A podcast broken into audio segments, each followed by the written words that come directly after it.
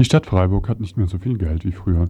Das ist gar nicht bös gemeint von ihr, sondern ein objektiv unangenehmer Zustand. Aber was soll sie denn tun, wenn die Realität selber so schlimm ist?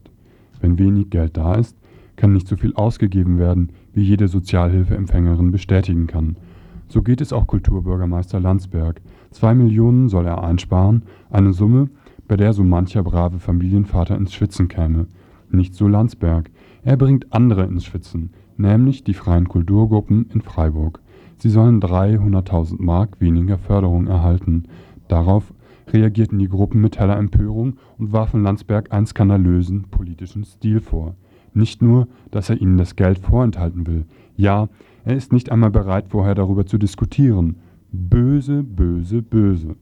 Betroffen von der Bankrotterklärung der Kulturpolitik sind unter anderem das jährliche Tanzfestival Bewegungsart, das Freiburger Videoforum sowie das Vorderhaus in der Fabrik.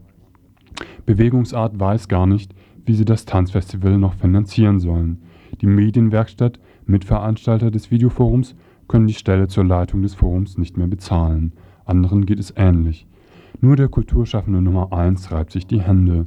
Das eingesparte Geld kommt dem Tiefbauamt zugute, das damit die Mooswaldallee ausbauen will. Es lebe die Massenkultur des Automobils